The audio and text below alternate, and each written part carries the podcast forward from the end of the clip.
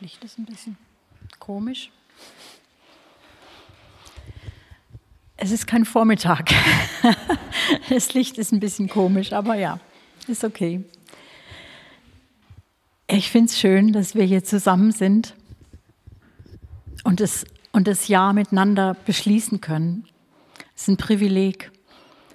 Und es tut gut, dass nicht, es ist gut, auch alleine ähm, sich Gedanken zu machen und sich zu besinnen, ins Gebet zu gehen. Aber es ist auch sehr kostbar, gemeinsam zu feiern, dass wir hier mit Gott leben dürfen, dass wir dieses vergangene Jahr ähm, unter seine Herrschaft gestellt haben und wissen, alles, was geschehen ist, das Gute und das Schlechte, wir dürfen alles aus seiner Hand nehmen. Mir wurde so bewusst, dass wir nicht achtlos von einem Jahr ins andere wechseln sollten. Und dass es eine gute Gelegenheit ist, solche Zeitabschnitte zu haben, wie zum Beispiel so eine Altjahresabendfeier und ein Neujahrstag als Feiertag. Ähm Danke.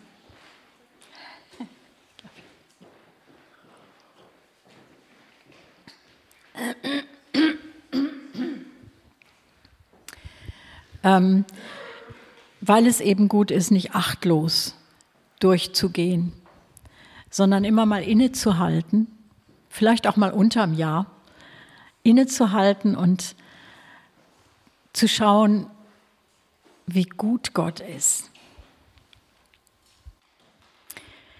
Mir wurde auch bewusst, dass wenn wir nach vorne schauen wollen, wenn wir nach vorne gehen wollen, dann müssen wir Dinge hinter uns lassen. Und dann ist es gut, die im Frieden hinter uns zu lassen. Sonst holen sie uns immer wieder ein. Und das kostet Kraft. Und das ist der Grund, warum wir auch diesen Abend hier machen. Einfach um das, was vergangen ist, hinter uns zu lassen und nach vorne zu schauen, die Hand an den Flug zu legen und nicht zurückzuschauen, sondern nach vorne zu gehen. Und ganz bewusst das wieder in die Hand Gottes zu legen, was wir selber gar nicht fassen können. Der Klaus hat es schon gesagt, es gab ja schöne Highlights, aber es gab auch schwere Dinge für jeden Einzelnen. Und wir hatten in unserer Gemeinde hier Jubelmomente. Wir hatten aber auch kleine, muss man sagen, Krisen. Vielleicht hatte der ein oder andere auch Enttäuschungen erlebt. Und das Jahr, das Vergangene, hatte das Potenzial oder hat das Potenzial, uns zu entmutigen oder uns zu beflügeln. Je nach Sichtweise. Und es ist sehr unterschiedlich, wie, wie der eine oder andere sieht. Ja, der, das ist ja bekannt, der eine, der sieht das Glas hier halb voll und denkt, oh, ich habe noch dran, ist noch was da. Der andere sieht es halb leer. Oh, jetzt muss ich aber sparsam sein. Und so gehen wir durchs Leben sehr unterschiedlich, weil unsere Seele ist sehr wechselhaft. Ja? Also jeder Einzelne erlebt es auch, auch wenn es ein Optimist ist. Unsere Seelen können sehr flippig sein und können abhängig von Umständen sein, abhängig von Anerkennung oder Wertschätzung, die uns entgegengebracht wird. Und das prägt dann unsere Stimmung, kennt jeder von uns. Dann, was mir auch bewusst wurde, ist, ich habe früher, als ich jünger war, mm, einen anderen Blick aufs Leben gehabt. Mir war klar, obwohl ich, es nicht wirklich klar war, aber ich hatte so dieses Lebensgefühl, ich habe noch viel Zeit.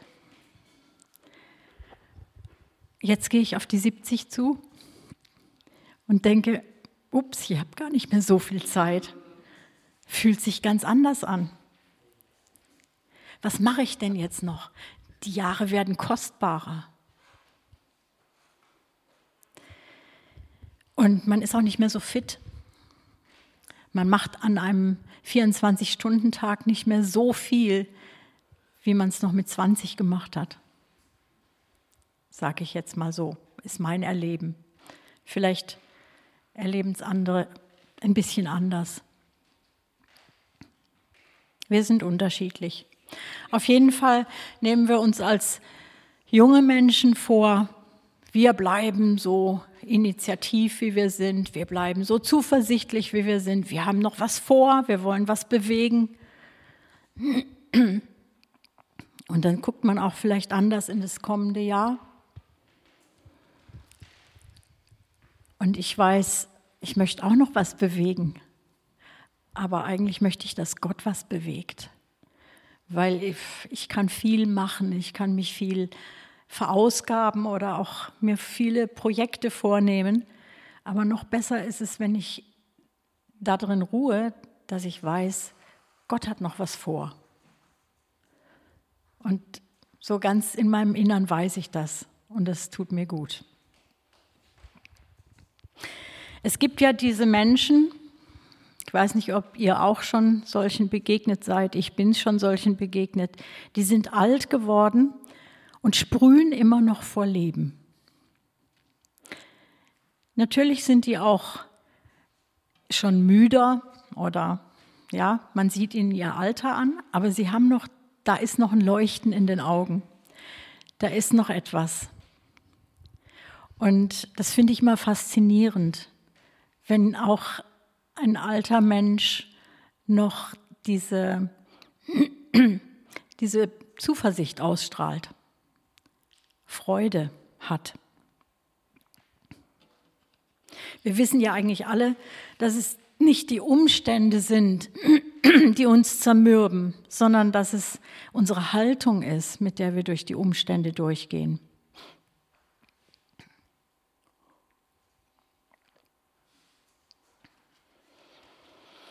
Ich würde gern mit euch eine Stelle lesen.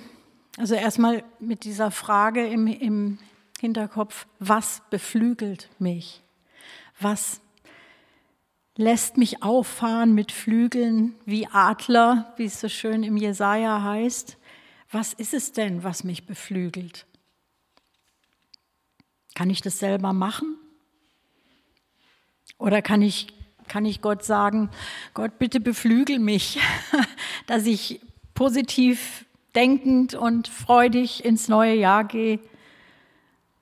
Oder gibt es etwas, was ich dazu beitragen kann?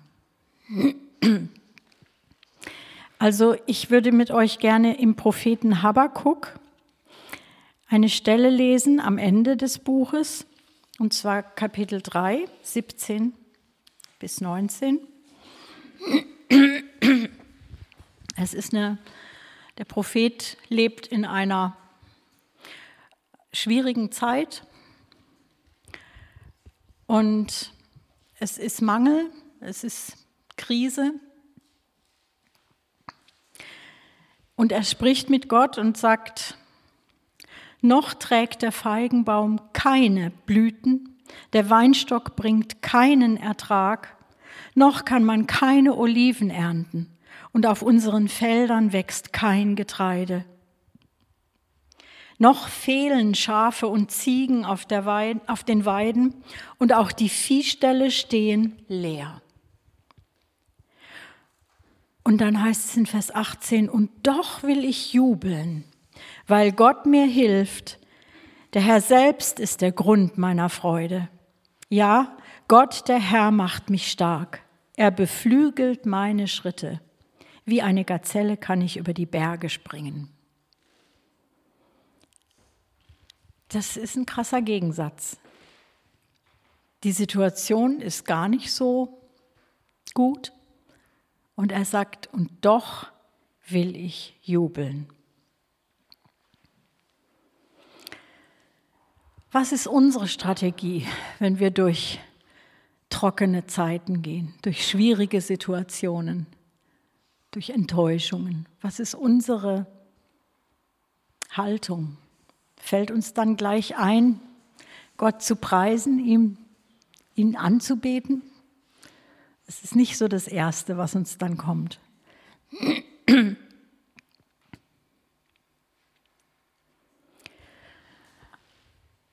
So, wenn man das so auf einmal liest, dann hat man erstmal so den Eindruck, der erste Blick, da ist dann, ähm, da ist Entbehrung, da ist Hunger, da gibt es keine Frucht, da gibt es keine Feigenbäume, keine Weinstöcke, keine Olivenbäume, keine Felder, keine Schafe, kein Vieh. Aber lass es uns nochmal lesen.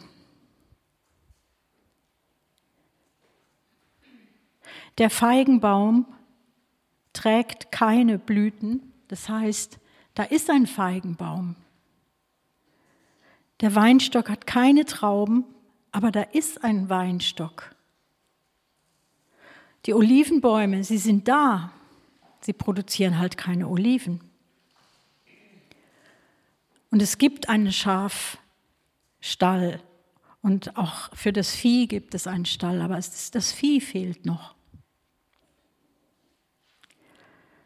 Es deutet aber auch darauf hin, dass da,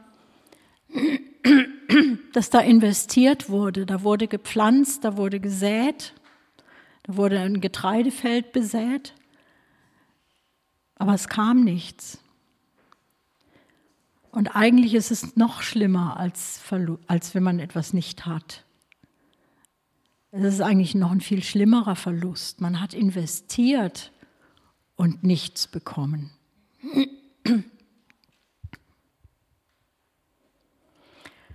Da haben Menschen mit großem Einsatz und hohen Erwartungen investiert, gesät, gebaut, gekauft. Vielleicht war es ihr Verschulden, vielleicht war es ihr gar nicht ihr Verschulden. Auf jeden Fall hatten sie dann am Ende nichts. Das ist, das ist sehr schmerzlich. Und das gibt es in anderer Form in unserem Leben auch. Vielleicht haben wir in, Bezie in eine Beziehung investiert und am Ende ging sie doch in die Brüche. Oder wir haben unser Bestes gegeben und wurden dann doch entlassen oder haben die Prüfung doch nicht geschafft. Oder wir haben sparsam gewirtschaftet und am Ende hat es doch nicht gereicht. Oder vielleicht hast du jeden Sonntag deine Kinder mit in den Gottesdienst genommen und am Ende treffen sie immer noch ihre schlechten Entscheidungen. Und du stehst irgendwo enttäuscht da oder du stehst in einer Warteschleife und denkst, hm, kann ich noch hoffen? Geht es noch weiter? Wenn man gescheitert ist und das nicht gewollt hat, dann fühlt sich das an, als hätte man keine Wahl, als würde das so übereinkommen. Aber wenn wir weiterlesen, heißt es ja, sagt dieser Habakuk, und doch will ich jubeln. Ich weiß nicht, wie steht es denn hier eigentlich? Ich habe die, ähm, die neue Übersetzung.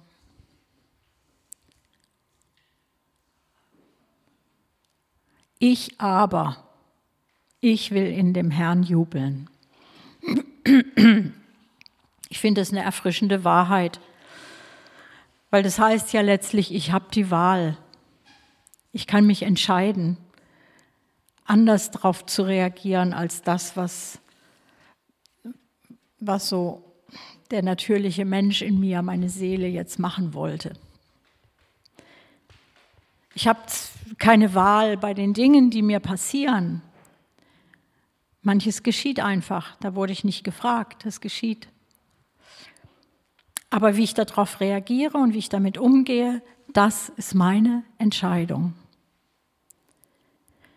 Der Habakkuk gab Gott die Ehre, egal wie die Situation aussah, und er jubelte über Gott und besann sich auf ihn und nicht auf die Umstände. Es ist interessant, dass es da auch heißt,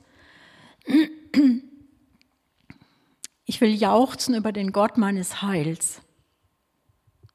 Nicht über die Umstände, aber über den Gott meines Heils.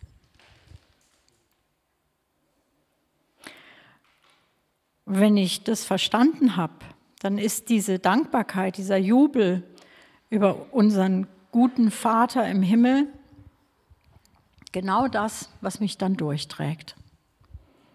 Und das lässt mich am Ende überwinden. Und es ist tatsächlich meine Entscheidung, ob ich festhalte an der Güte Gottes, ob ich festhalte daran, dass, dass Gott das hält, was er verspricht. Und ich habe die Entscheidung, ob ich daran festhalte oder ob ich zweifle oder und seinen Versprechen misstraue. Das ist meine Entscheidung, ob ich im Kummer und in der Entbehrung stecken bleibe oder ob ich mich erhebe und an der Hoffnung festhalte.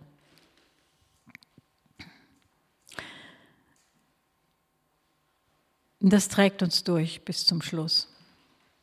Das lässt uns überwinden. Und durch den Heiligen Geist sind wir tatsächlich in der Lage, diese gute Entscheidung zu treffen. Ich preise meinen Gott. Da heißt es in Johannes 4, Vers 24, denn Gott ist Geist.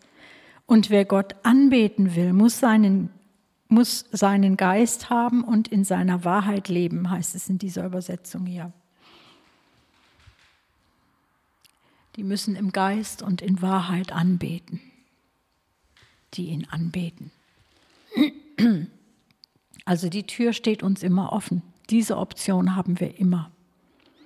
Egal was passiert, egal wie es uns geht, egal ob es leicht oder schwierig ist. Uns ist ja eigentlich schon klar, dass diese Welt und die Umstände in unserer Welt nicht mehr besser werden. Es ist uns verheißen, wir haben das schriftlich.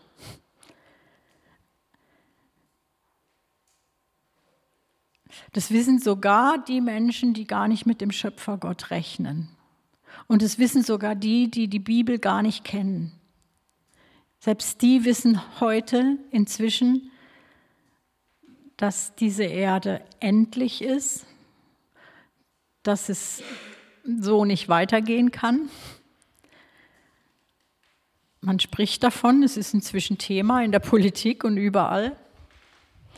Und viele haben schon so einen verzweifelten Überlebenskampf angefangen.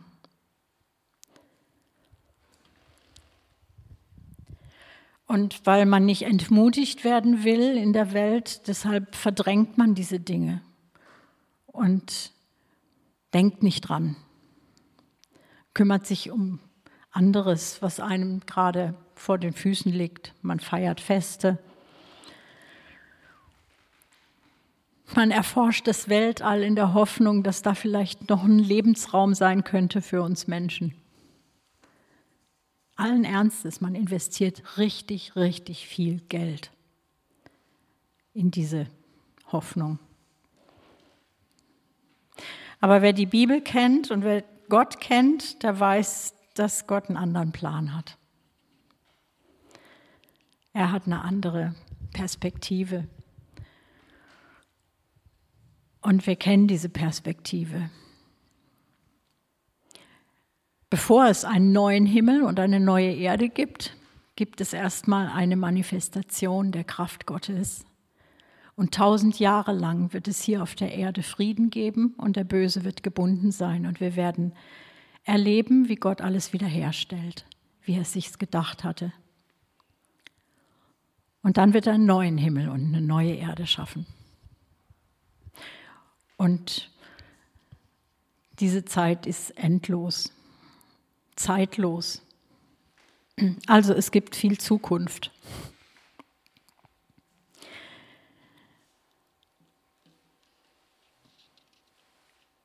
Es ist wichtig, dass ich weiß, ich kann mich entscheiden, Gott anzubeten über dem vergangenen Jahr und über meinem vergangenen Leben, über allem, was ich erlebt habe und durchgemacht habe.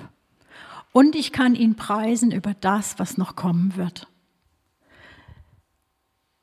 Das kann die Welt natürlich nicht verstehen, weil die sehen immer mehr den Untergang. Wir kennen Gott, wir wissen, wie er ist. Er hat sein Angesicht uns gezeigt, er hat uns sein Herz gezeigt, er hat uns in Jesus gezeigt, wer er ist und wie er ist, dass er die Menschen liebt, dass er rettet, dass er allmächtig ist, dass er vom Tod erlösen kann. Er hat es offenbart.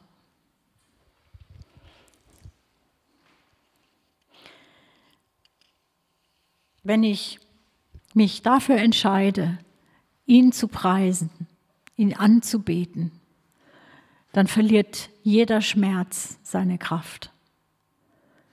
Dann verliert jede Enttäuschung und alles diese, diese Dinge, die uns geschehen können, die wehtun, es verliert einfach seine Kraft.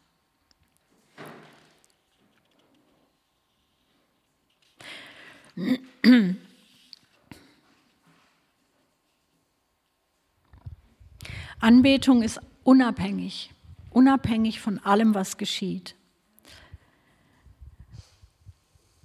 Keiner von uns ist irgendwie vor Entmutigung so völlig bewahrt und abgeschottet. Entmutigung kennt jeder von uns. Aber die Frage ist, wie gehe ich damit um? Und wenn ich ein Anbeter bleibe, dann versinke ich nicht in der Mutlosigkeit. Wenn ich mich dran halte und mir vor Augen führe, wie Gott ist, dann bleibe ich, dann laufe ich nicht davon. Wir haben ja die, diese uralten Psalmen, haben ja heute schon den Psalm 146 gehört oder aus dem Psalm. Der David, der wusste davon. Der wusste, ich kann Gott alles klagen. Ich darf ihm mein ganzes Herz ausschütten. Ich darf auch wütend sein auf meine Feinde. Aber ich sollte das alles im Angesicht Gottes tun. Und dann ist er immer bei jedem dieser Klagen ist er hingekommen zur Anbetung. Er hat immer den Weg gefunden durch, durch sein Jammern und durch sein Schreien zu Gott hindurch zur Anbetung, zum Lobpreis, zum, er ist durchgekommen an den Punkt, Gott zu ehren. Und ich denke, das ist, das ist etwas, das sollten wir uns wirklich zu Herzen nehmen. Diese Lieder und diese Gedichte von David, die sind fast 3000 Jahre alt.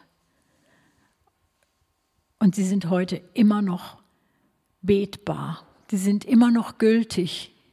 Die führen uns immer noch in diesen Lobpreis hinein. Aus der Tiefe da gibt es Psalm 57 zum Beispiel, aus der Tiefe rufe ich Herr zu dir. Höre meine Stimme. Und dann endet es im Lob. Und die, die Probleme von David, die waren, die waren so vielfältig und die waren dramatisch. Da ging es um Leben und Tod. Und er war auch verzweifelt. Das sieht, kann man auch lesen in den Psalmen. Das, das spricht da auch raus. Aber er blieb da nie stehen. Er blieb da nie stehen. Und das finde ich so stark. Das, das möchte ich lernen. Da möchte ich wirklich draus schöpfen, aus diesem Schatz dahin kommen. Es ist auch, man kann es wie eine Waffe sehen, ja. Es ist eigentlich ein Aufstehen gegen den Feind, ein dem Teufel widerstehen, weil er ist ein Entmutiger. Ich preise Gott und ich widerstehe damit dieser Entmutigung und dem Bösen. Ganz klassisches Beispiel ihr kennt es vielleicht auch, die Geschichte von Josaphat. Israel war wieder bedroht von Feinden, so wie heute auch wieder. Und immer wieder geschahen diese Dinge. Und Josaphat war König. Und Gott sprach zu ihm und sagte ihm, ihr braucht nicht zu kämpfen. 2. Chronik 20 steht es, ab Vers 17. Ihr braucht nicht zu kämpfen, geht dorthin und dann werdet ihr sehen, wie ich, der Herr, euch rette. Habt keine Angst, ihr Bewohner Judas und Jerusalems, verliert nicht den Mut, zieht ihnen morgen entgegen, der Herr wird euch helfen. Da warf sich Josaphat nieder und berührte mit dem Gesicht den Boden. Auch die Bewohner Judas und Jerusalems warfen sich vor dem Herrn zu Boden und beteten ihn an. Ist eine Glaubensbekundung. Ne? Die Leviten aus den Sippen Kehat und Korach standen auf und stimmten ein Loblied an. Sie priesen den Herrn, den Gott Israels, so laut sie konnten. Früh am nächsten Morgen machte das Heer von Juda sich auf den Weg zur Wüste Tekoa. Beim Aufbruch trat Josaphat vor sie hin und rief, Hört, ihr Männer von Juda und Jerusalem, vertraut auf den Herrn, euren Gott, dann wird euch nichts geschehen. Glaubt, was seine Propheten euch gesagt haben, und ihr werdet als Sieger zurückkehren. Josaphat beriet sich mit den Versammelten und stellte daraufhin an die Spitze des Heeres einige Sänger. In Festgewändern sollten sie vor den Soldaten herziehen und den Herrn loben mit dem Lied Preis den Herrn, denn seine Gnade hört niemals auf. Und das ist ein geistliches Prinzip. Das darf man festhalten als ein geistliches Prinzip, was wir mit in das Neue Testament nehmen dürfen. Es hat einfach was damit zu tun, dass wenn ich in Anbetung durch Probleme gehe, ich mich damit ja für bedingungsloses Vertrauen zu Gott entscheide. Weil dieser Lobpreis, der lenkt ja meinen Fokus weg von den Feinden, von den Problemen, von den Missständen, hin auf den, der größer ist.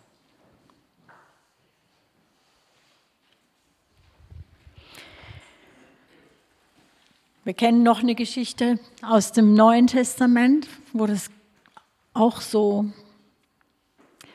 aussichtslos aussah. Apostelgeschichte 16 ab Vers 23, nachdem Paulus und Silas so brutal misshandelt worden waren, sie waren ja keine Verbrecher, sie waren, haben ja den Herrn bezeugt und daraufhin haben sie das erlebt. Da warf man sie ins Gefängnis und gab dem Aufseher die Anweisung, die Gefangenen besonders scharf zu bewachen. Also sperrte er sie in die sicherste Zelle und schloss zusätzlich ihre Füße in einen Holzblock ein. Gegen Mitternacht beteten Paulus und Silas. Sie priesen Gott laut und die übrigen Gefangenen hörten ihnen zu. Da erschütterte plötzlich ein gewaltiges Erdbeben das ganze Gefängnis bis in die Grundmauern. Alle Türen sprangen auf und die Ketten der Gefangenen zerbrachen. Was für ein Zeugnis. Also wenn Menschen um uns her sehen, dass wir trotz Problemen immer noch zuversichtlich sind und Gott preisen, das ist schon stark. Das ist schon eine krasse Demonstration. Allein das.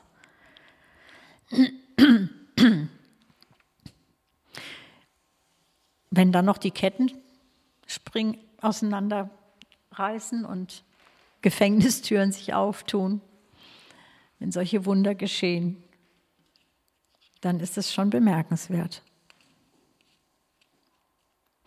Ich glaube, dass dieser Lobpreis die, die, die Grundlage war für solche Wunder.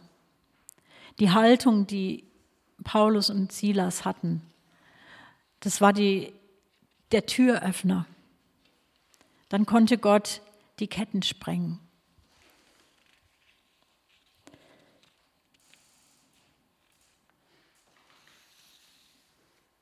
Und selbst wenn dann solche Ketten nicht springen, ich meine, viele, viele äh, Christen weltweit erleben ja Verfolgung und erleben Repressalien und erleben Dinge, die, die schrecklich sind und Gefangenschaft.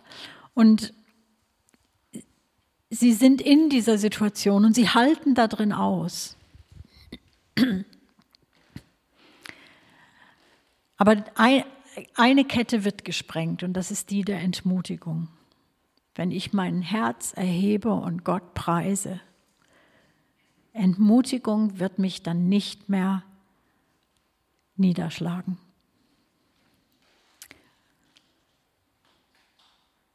Ich plädiere dafür, dass wir mit Lobpreis ins neue Jahr gehen. Lobpreis für das Vergangene und Lobpreis für das Kommende. Anbetung unserem Gott, der einfach die Konstante ist in allen Wechseln. Der bleibt, wie er ist. Und wir haben ihn kennengelernt, er ist wirklich gut. Und deshalb ist es sicherlich auch die richtige Haltung, heute Abend hier zusammen zu sein. Dankbar und freudig. Und wer noch Kummer hat, der darf getrost diesen Kummer Gott hinlegen und ihn anbeten heute Abend. Anbeten mit allem, was wir tun, mit unserem Zusammensein, mit in, in unseren Gesprächen, ihm die Ehre geben mit dem, was wir sagen, was wir hören. Gott einfach ehren. Ehren und immer wieder ehren.